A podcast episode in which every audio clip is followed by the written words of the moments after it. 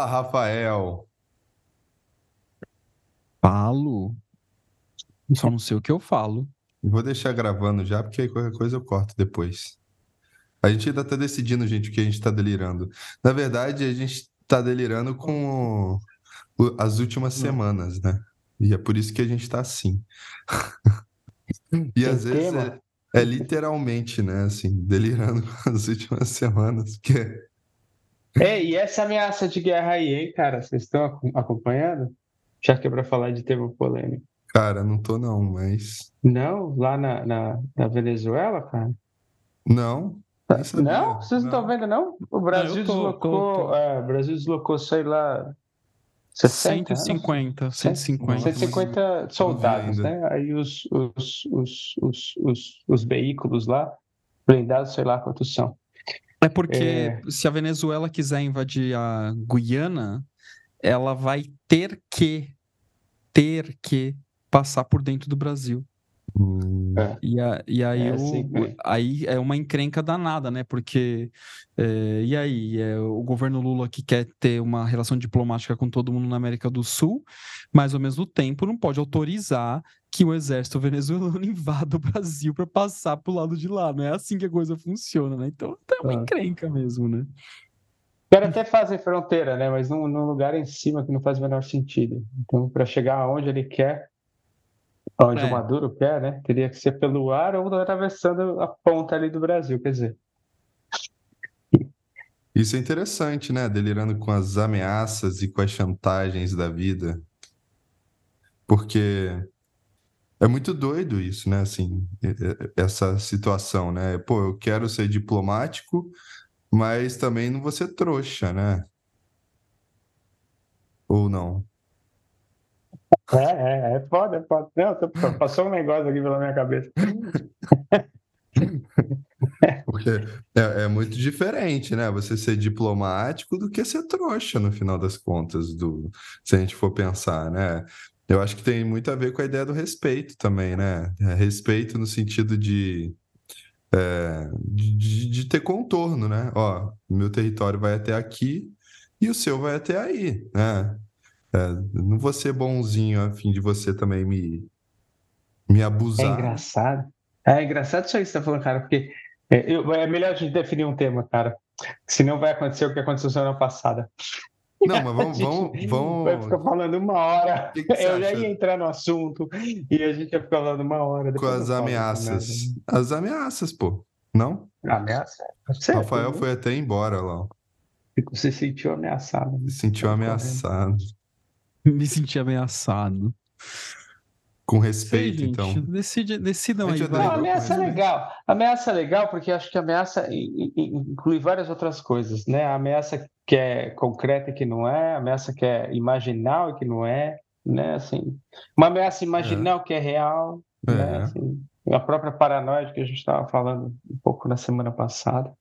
E é uma forma de controle, né? Uma forma de poder, assim. Eu tô vendo um- é, uns seriados aí, né? Que eu não vou falar qual é o nome pra eu não ser cancelado, tô zoando. Talvez eu nem seja cancelado, mas enfim. Que você vê, por exemplo, uma simbiose muito grande com, de filho com mãe, sabe? E, e, e o relacionamento deles é todo baseado em ameaça. Todo, assim, sabe? É uma codependência que, sabe, no, no fundo é aquela lenda do Percival. Se você for embora, eu vou morrer, sabe? É, É. ah, eu não vou contar pra minha mãe que eu tô namorando porque ela pode achar ruim. Ah, eu. é, no- no- na cena que eu vi foi muito engraçado. A mãe e a nora começaram a discutir, e aí o, o cara falou assim: Nossa, ele começa falando assim: Eu vou levar ela para dar uma, uma arrefecida na cabeça, para acalmar a cabeça, porque eu amo muito ela. E aí corta a cena, tá levando a mãe, sabe? E a esposa que se foda, né? Final das contas. Ela que se vire. É, você- eu fico um pouco nervoso com isso, assim, sabe? Pô. É, tirando outras Cara, é coisas. né? interessante isso aí. É um negócio que, porra, o, o Val de vez em quando falava isso, depois a gente passou muito de- desse assunto, mas de vez em quando eu falo disso, né? Que tem uma imagem que ele traz do Rubem Alves, que eu acho que a gente já até brincou aqui, que dois- tem dois tipos de casamento, lembra? Dessa? É assim que ele fala, o Rubem Alves fala, tem dois tipos de casamento. Um é um jogo de tênis o outro é um jogo de frescobol. Né? É, é, é simples, são duas raquetes e uma bolinha. Num, você está tentando fazer o outro errar o tempo inteiro. No outro, você se mata para consertar o erro do outro, enquanto o outro se mata para consertar o seu. Se você erra, você fica chateado. Se o outro erra, você fica chateado, porque a brincadeira toda é manter a bola em jogo. Né? Não é fazer o outro errar. É muito legal isso, cara. Porque não serve só para relacionamento amoroso.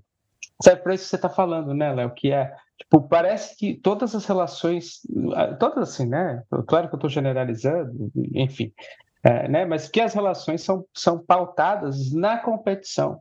Fica esperando o outro errar, fica esperando o outro errar, né? O cara fica esperando o outro errar para poder se mostrar, para poder aparecer, e para poder dizer depois, está vendo? Errou. Inclusive na relação analista analisando, viu? dá para a é gente ver umas coisas assim, né? É verdade, é verdade, né? Eu, você está falando isso, né? E eu estava pensando em alguma coisa que eu acabei de esquecer.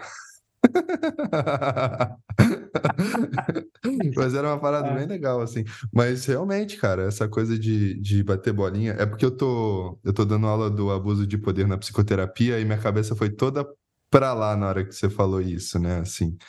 É. É, porque às vezes tem, tem o, o, o, analista ele pode inconscientemente comprar o famoso quem sabe mais, por exemplo, né? Da, na análise. Isso é muito ah, perigoso. Ah, muitas vezes, é, muitas né? vezes. Isso é muito perigoso, né? Assim, ah, vamos, vamos saber quem sabe mais de Jung aqui agora, né?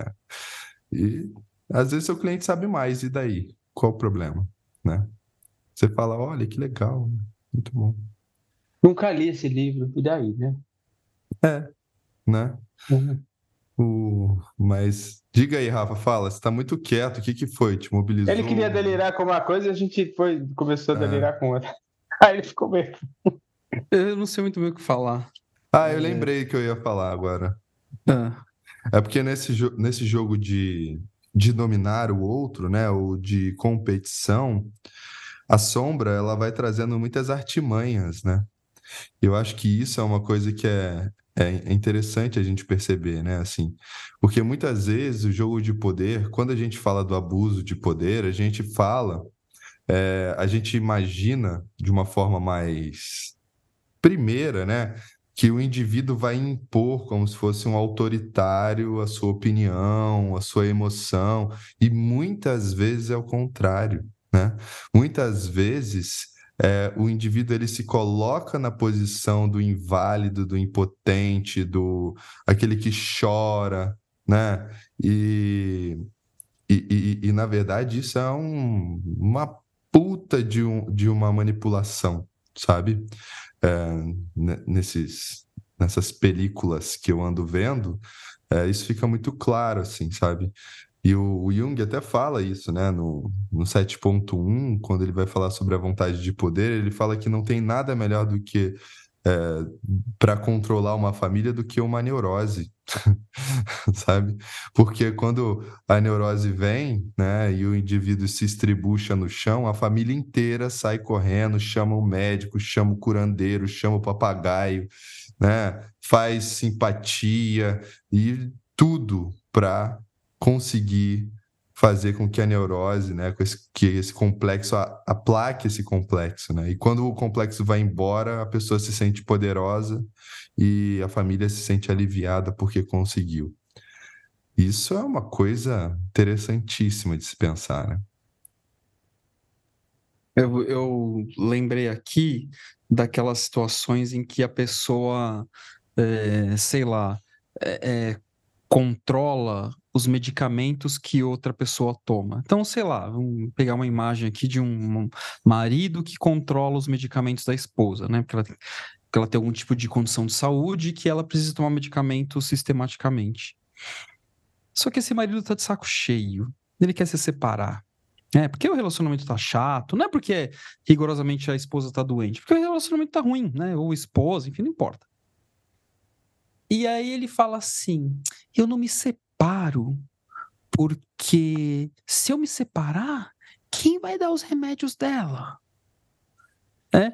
E, e a pessoa fala isso numa fantasia de que ela é uma pessoa muito boa, porque ela cuida dos medicamentos da outra pessoa. Sem ter consciência que por trás dessa pretensa bondade, e a gente não pode dizer que não exista algo de bondoso nisso aí, mas por trás disso existe controle e manipulação. Né? Acho que um filme que demonstra isso de maneira muito clara é o filme A Baleia. Ela aqui, que é um filme maravilhoso, né, no meu ponto de vista. É, e, e que a, a cuidadora do, do, do, rapaz lá que tem aquela obesidade mórbida, ela é paradoxalmente aquela que cuida dele e aquela que mata ele. Né? Então é, é interessante isso, né? É, que é, por trás desse movimento existe uma espécie de ameaça. É porque um está falando assim: olha, se você não cuidar de mim, é, que vai ser de mim? E aí você se sente ameaçado. Né? E o outro, meu, se eu não cuidar dela, o que será dela? É, então me sinto ameaçado numa espécie de dever moral de fazer aquilo que é, entre aspas, o certo mas e o que é certo, o que é errado? Né? O Jung já falava lá, ele deixa isso claro, eu gosto disso, eu destaco isso, eu falo muito em sala de aula isso, que quando a gente fala de complexo, é muito comum é, confundirem ou tomarem a temática do complexo como sinônimo de trauma, de um trauma emocional. E claro que pode ser, mas o Jung deixa claro, e mais do que Jung deixa claro, o consultório fala para a gente todos os dias que, na verdade, o complexo ele tem uma relação íntima com padrões de moralidade. Então, é, e aí a gente precisa dar super né, a mão palmatória ao movimento do Freud, porque ele começa falando com essas uhum. questões da moralidade, né? É, e o Jung vai, vai legitimar isso. A única diferença é que o, o, o, o que o Jung vai entender como moralidade vai ser diferente do que o Freud entende. Mas.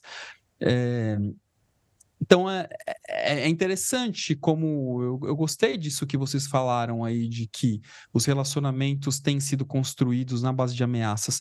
Essa questão da paternidade agora, né, que está chegando por aqui. É, hum, quando... Você não falou no Delirium ainda. Não fal... Eu não falei no delírio? Não, anuncie não, não. Rafael Rodrigues. Uh, polêmica. não, não é polêmica, porque se fosse polêmica seria de outras formas e aí ia ser meio estranho. É. Tô brincando. Então. Eu não falei o que é no dele que eu vou ser pai? É ah, é. parabéns. Obrigado. Como se fosse novidade é. para vocês, né? Mas é, só para fechar, eu vejo essa coisa. Então, com a paternidade está chegando perto por aqui, é interessante notar, às vezes escutando, pessoas próximas até, como é, a relação com os filhos também é construída na base da ameaça, sem que a pessoa se dê conta, né? Não sei, depois que eu for pai eu conto para vocês, porque é difícil também falar, né? Oh, olha só que legal que o Adolfo Guggenbuch fala no livro. O filantropo generoso quase sempre é motivado, entre outras coisas, pelo desejo de ser respeitado e honrado pela generosidade que ostenta. Nem por isso sua filantropia tem menos valor. Eu acho muito legal isso, né? Porque é sempre esse jogo de luz e sombra, né? No final das contas. A gente é, a gente está num relacionamento, né? E como o Jung fala que o oposto do amor é o poder, é, ele está falando que um é a sombra do outro. Significa que eles vão estar tá presentes, gente. Não, não, não vai, você não, a gente não pode cair na ilusão, por exemplo, de achar que é, agora que tem amor o poder foi embora, né? Não, né? A gente sempre vai ter que ficar de olho no poder, na vontade de prestígio ou qualquer outra coisa, né? E é, tentando servir, né, ou lutar em prol do amor, né? O que o Zé falou da, do jogo, né, de frescobol e de tênis, para virar jogo de tênis é um pulo, né? Não é uma coisa tão difícil disso acontecer, né?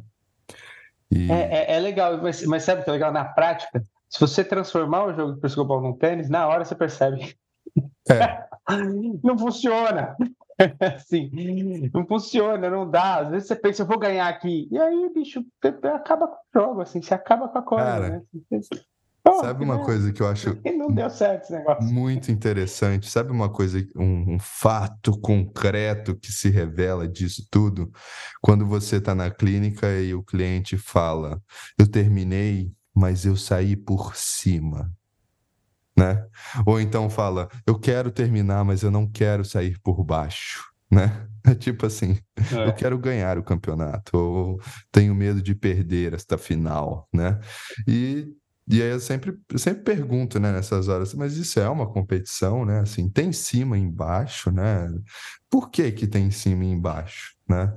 Ou, que coisa estranha, né? Assim, a gente tá... Agora, tem... Diga. Tem, é, tem um, um elemento que fica velado aí, que é às vezes parece que quem tá. Mas você falou disso, é que você falou de outra maneira, né? Ou Rafa, agora já nem sei mais. É, que, que é assim, parece que quem está ganhando é, que, é quem está por cima, mas às vezes não, né? Que aí é a história da manipulação, que ah, foi o Rafa que estava falando do remédio. Ah, eu sofro muito mais do que o outro. Ah, sou eu que me ferro, sou sempre eu que estou por baixo. Você está no mesmo jogo de competição, né? Assim, é o mesmo jogo de competição. Né? Assim, ah, eu sofro mais, o outro né, acaba comigo o tempo todo. Perfeito. É a mesma coisa no fim, né? É difícil, cara, né? Porque a gente está nessa dinâmica do poder, né? Essa dinâmica da vontade de ter o poder. E talvez seja por isso que o Jung fala que o amor é tão difícil, né? Ou seja, a gente não encontra em qualquer esquina, né? O... É, a gente estava falando isso hoje de manhã no grupo de estudo de sonho. Né?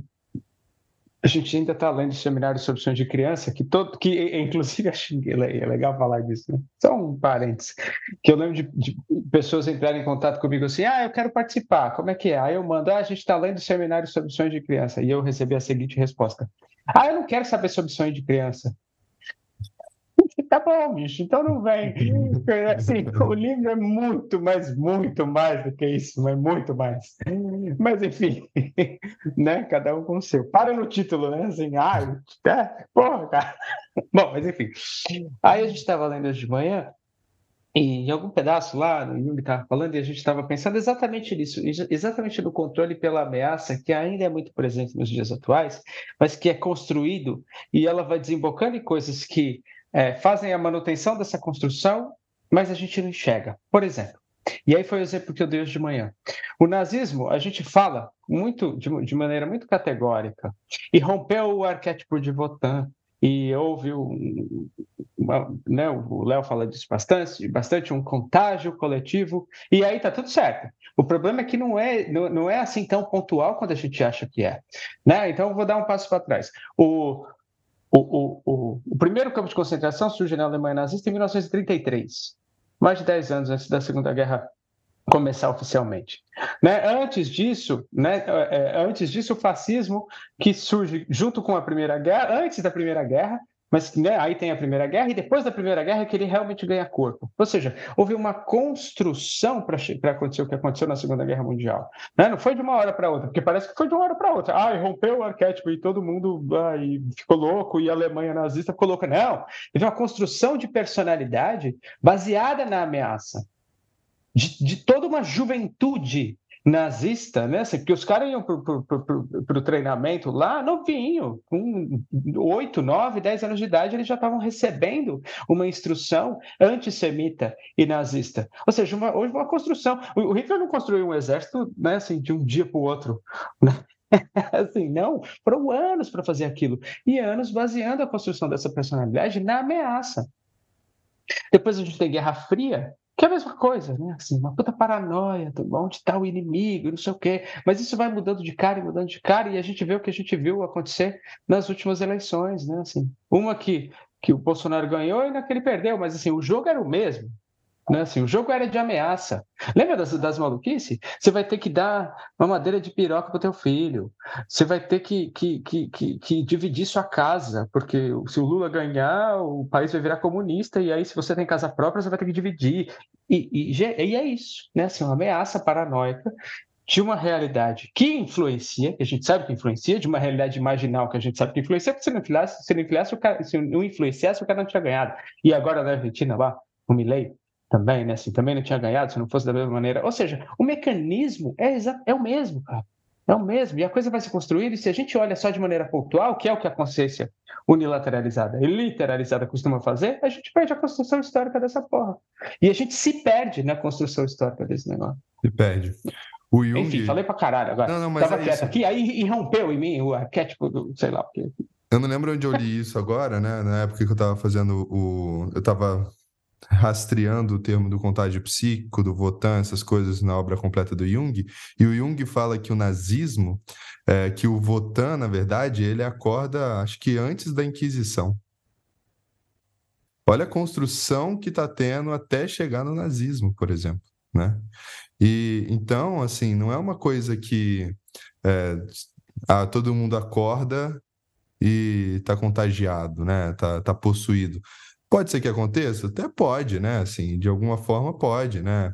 É, foram uns casos, por exemplo, que eu consegui analisar, porque a gente tem um fôlego, né? Então tem que analisar casos mais curtos. Mas é, se a gente for olhar, por exemplo, esse arquétipo, né? Ou essa, esse movimento psíquico, a gente pode até chamar assim, para ficar talvez um pouco mais específico, o, o movimento específico, específico da ameaça, do poder, do. Parece que até a ideia do anticristo mesmo, né? Que o próprio Jung vai falar, né? É, acontece logo depois dos primeiros cristãos, né?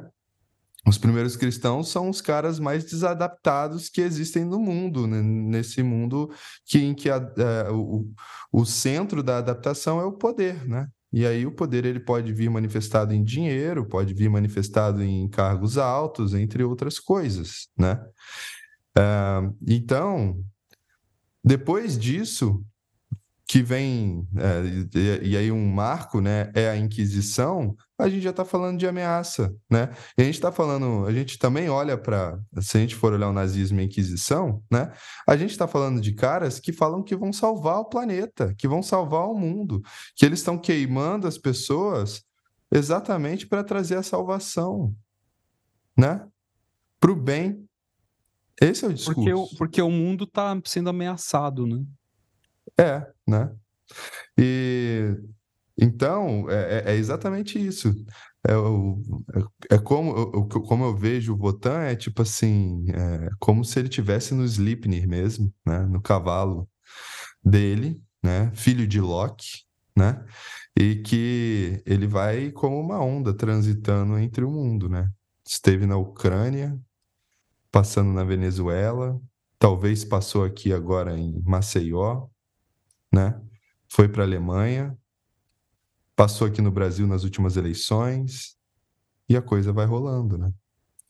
Não sei se ele foi dormir de volta. Eu não acredito tanto assim, não, né? E aí, né, é como se fosse um, um contágio biológico, né? Tem, tem epicentros, né? Tem um, um número X de máximo de contaminados, mas sempre começa com um, depois vai para dois, depois vai para quatro, depois vai para seis. Exatamente o que o Zé está falando, né? É uma construção. E é muito doido. É só, é só assistir o, o Jojo Rabbit. Vocês viram Jojo Rabbit? Não. Legal, cara. Porra, puta. puta eu, eu assisti, achei chato pra caralho. Ah, eu achei, eu achei genial, cara. Eu gosto, gostei muito do papel do diretor. Gostei, gostei, gostei bastante. Enfim.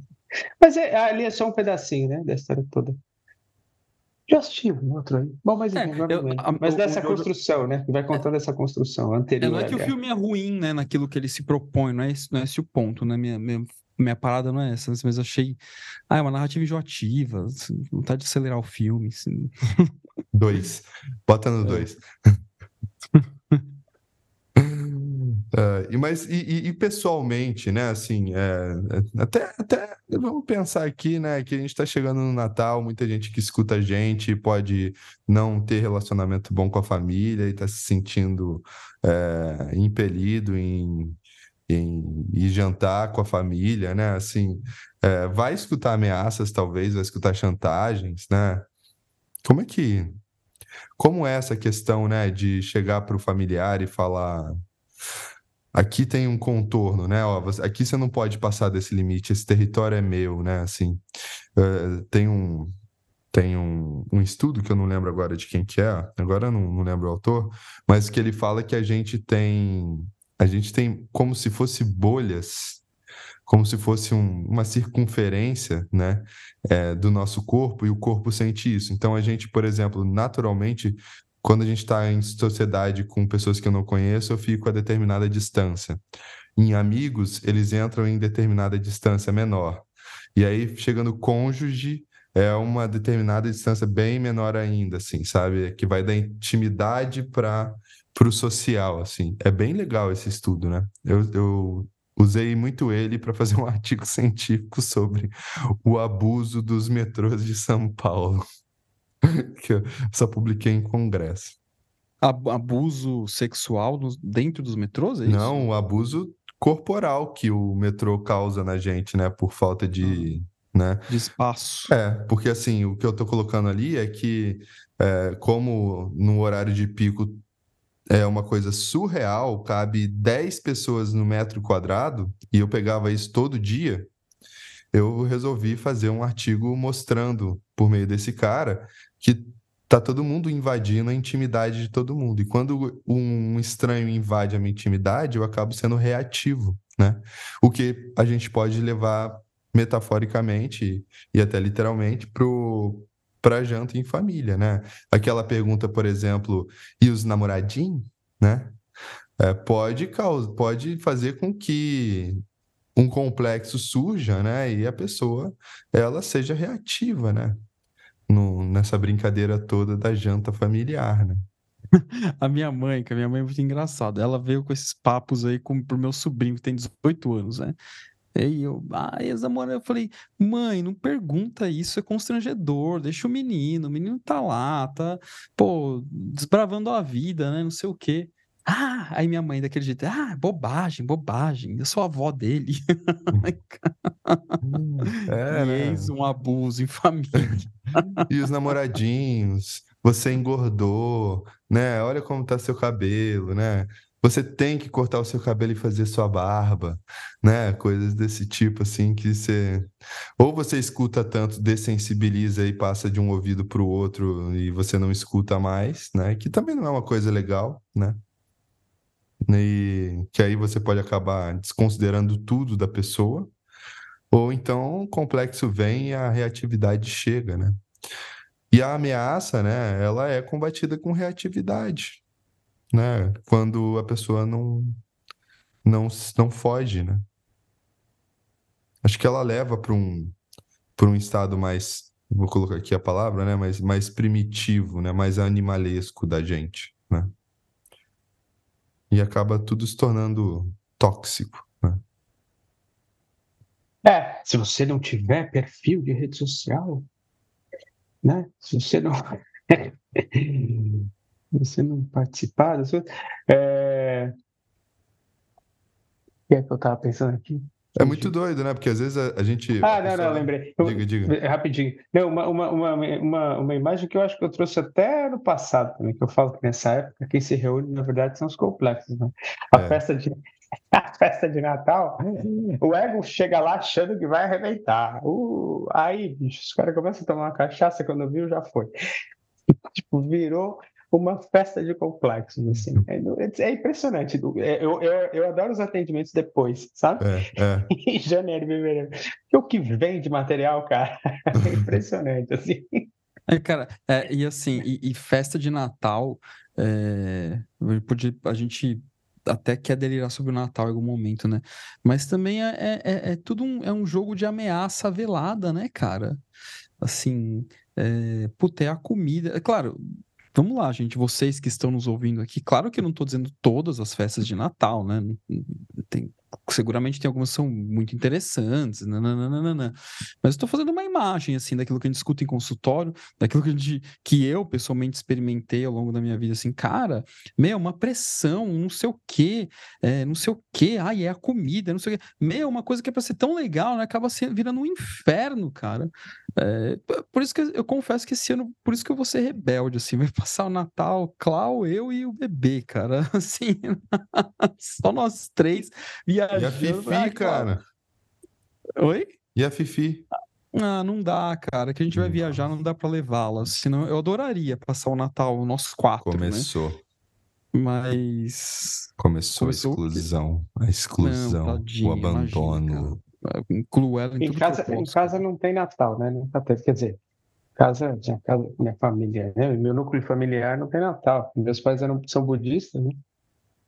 Então não tinha, assim. A gente, a gente passava o Natal meio que na, nos vizinhos. Isso era legal na Zona Leste, assim. Eu morava na Zona Leste, porque a Zona Leste era a minha cidade do interior, o bairro que eu morava. Então, tipo, fe- festão, assim, virava uma festa da rua. Você entrava, entrava na casa das pessoas, todo mundo entrava na casa do outro, era muito legal. Mas meu núcleo familiar mesmo não, não tinha comemoração de Natal. É, agora, com a família de Manu, eu vou para lá, a gente comemora e tal. Mas na infância não tinha, não. Na minha infância teve, eu, eu esperava o Papai Noel. Eu não lembro quando eu descobri que o Papai Noel era simbólico. Talvez eu sempre, minha mãe sempre falou desse jeito. Mas eu lembro de um dia que eu tava na janela e eu escutei o sino, assim, foi maneiraço. E, mas sempre teve. Espero proporcionar isso para Olga um pouco, sabe? Trazer essa magia. Só que tem uma questão, né? A minha cidade, Natal, é Natal o ano inteiro. Como assim? Não, não não entendi. Penedo é Natal o ano inteiro, né? Eu moro na frente. Se você pedir uma, uma referência de onde eu moro, é na frente da casa do Papai Noel e do lado do Shopping dos Doentes.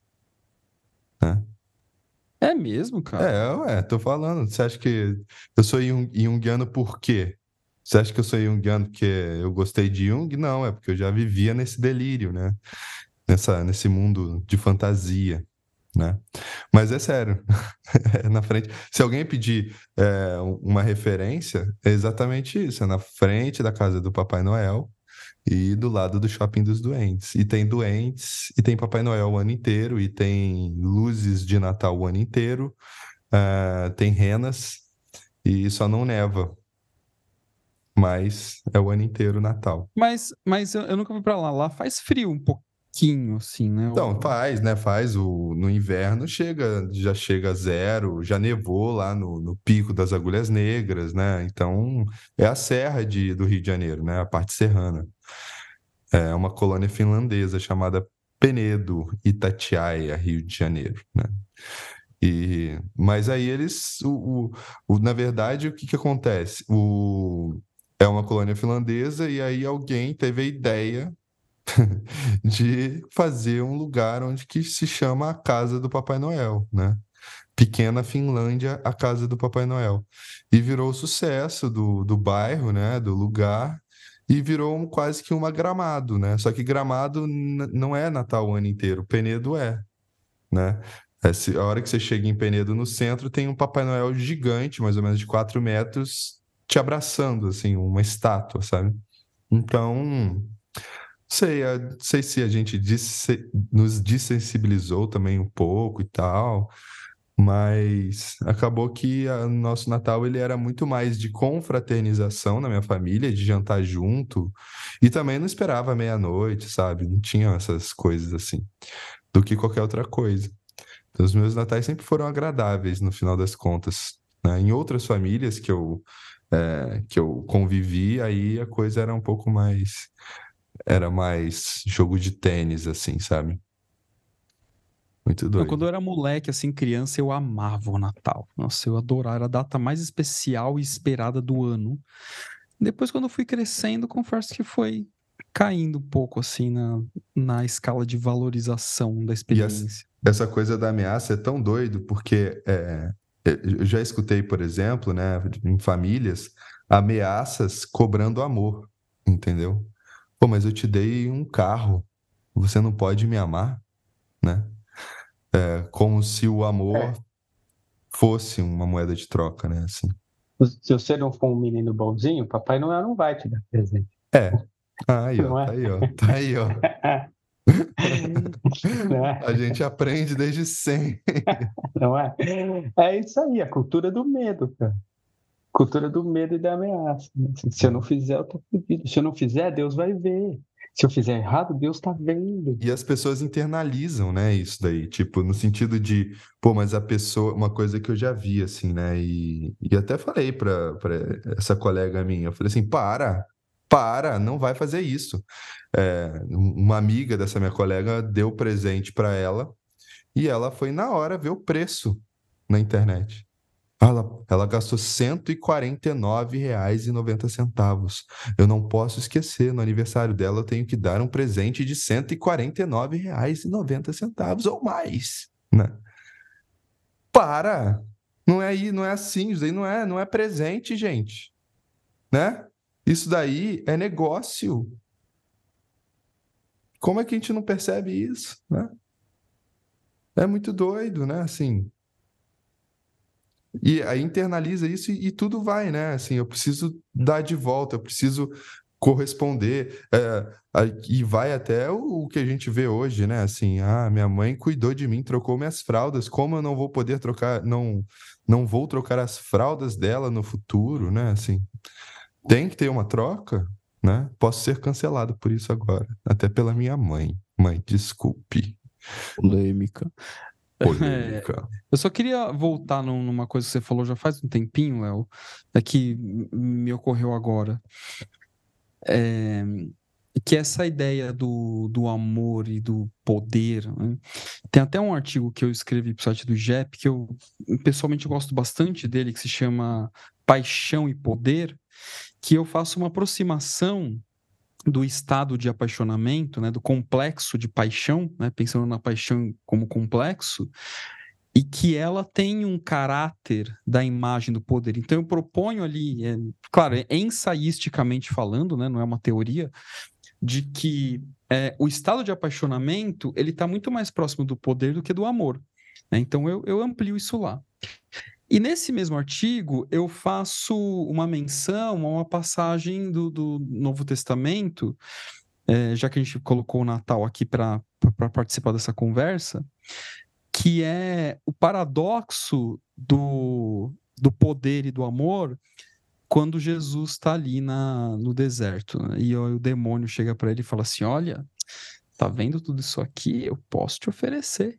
Né? Esses reinos serão seus. E a resposta do Jesus, na minha interpretação, e é assim que eu coloco no artigo, ela é dúbia. Né? Porque ele fala assim, né? E aqui é, é a Bíblia de Jerusalém que eu estou me pautando para falar isso. Ele fala assim: só me interessam os reinos se eles forem de Deus. É. É, é, para mim, o que ele está dizendo? Ele está dizendo o seguinte, né? É, de, falando um pouco, de maneira um pouco debochada, com respeito à religião de todos, só para fins didáticos, né? É como se Jesus estivesse falando assim: olha, até que seria legal, né? Ser dono dessa terrenaiada toda aí, né? Eu curti essa ideia. Mas, já que é para eu ter isso tudo que você está me falando, que seja para servir ao outro. Né? Então, isso é um paradoxo, né? Então, assim, Pô, tá você tá ligado que o Jung fala isso no Seminário de Zaratustra, né? Sério? É, ele Não... faz essa mesma análise que você. Só que ele fala assim: é, Jesus muito provavelmente reconheceu que o demônio é a sombra dele. Então ele queria e não queria ao mesmo tempo. E por isso mesmo, com essa resposta, cria, aí ele vai explicar a função transcendente, né? Ele cria o reino dos céus. Tá vendo? Aqui, cara, cara é, eu acho que tá aí. Eu não, eu li esse livro tá ainda, mas. Com é, eu tava lendo o traduzido informalmente, né? Esse é o, o, o original, né? Então.